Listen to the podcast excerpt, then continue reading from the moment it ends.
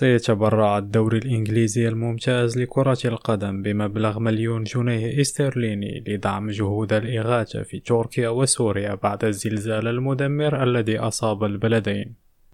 وقتل زلزال بقوة 7.8 درجات على مقياس ريشتر ضرب تركيا وسوريا الاثنين.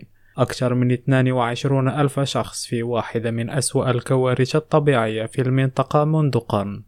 ولا يزال الدولي الغاني كريستيان أتسو لاعب تشيلسي ونيوكاسل السابق والذي يدافع على ألوان فريق هاتاي سبور التركي مفقودا. وتبرع رؤساء رابطة الدوري الإنجليزي بمبلغ من المال للجنة الطوارئ والكوارث المكونة من عدة جمعيات خيرية.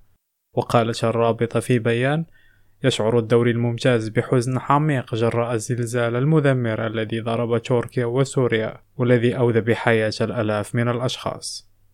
سعد بويفري ريم راديو لندن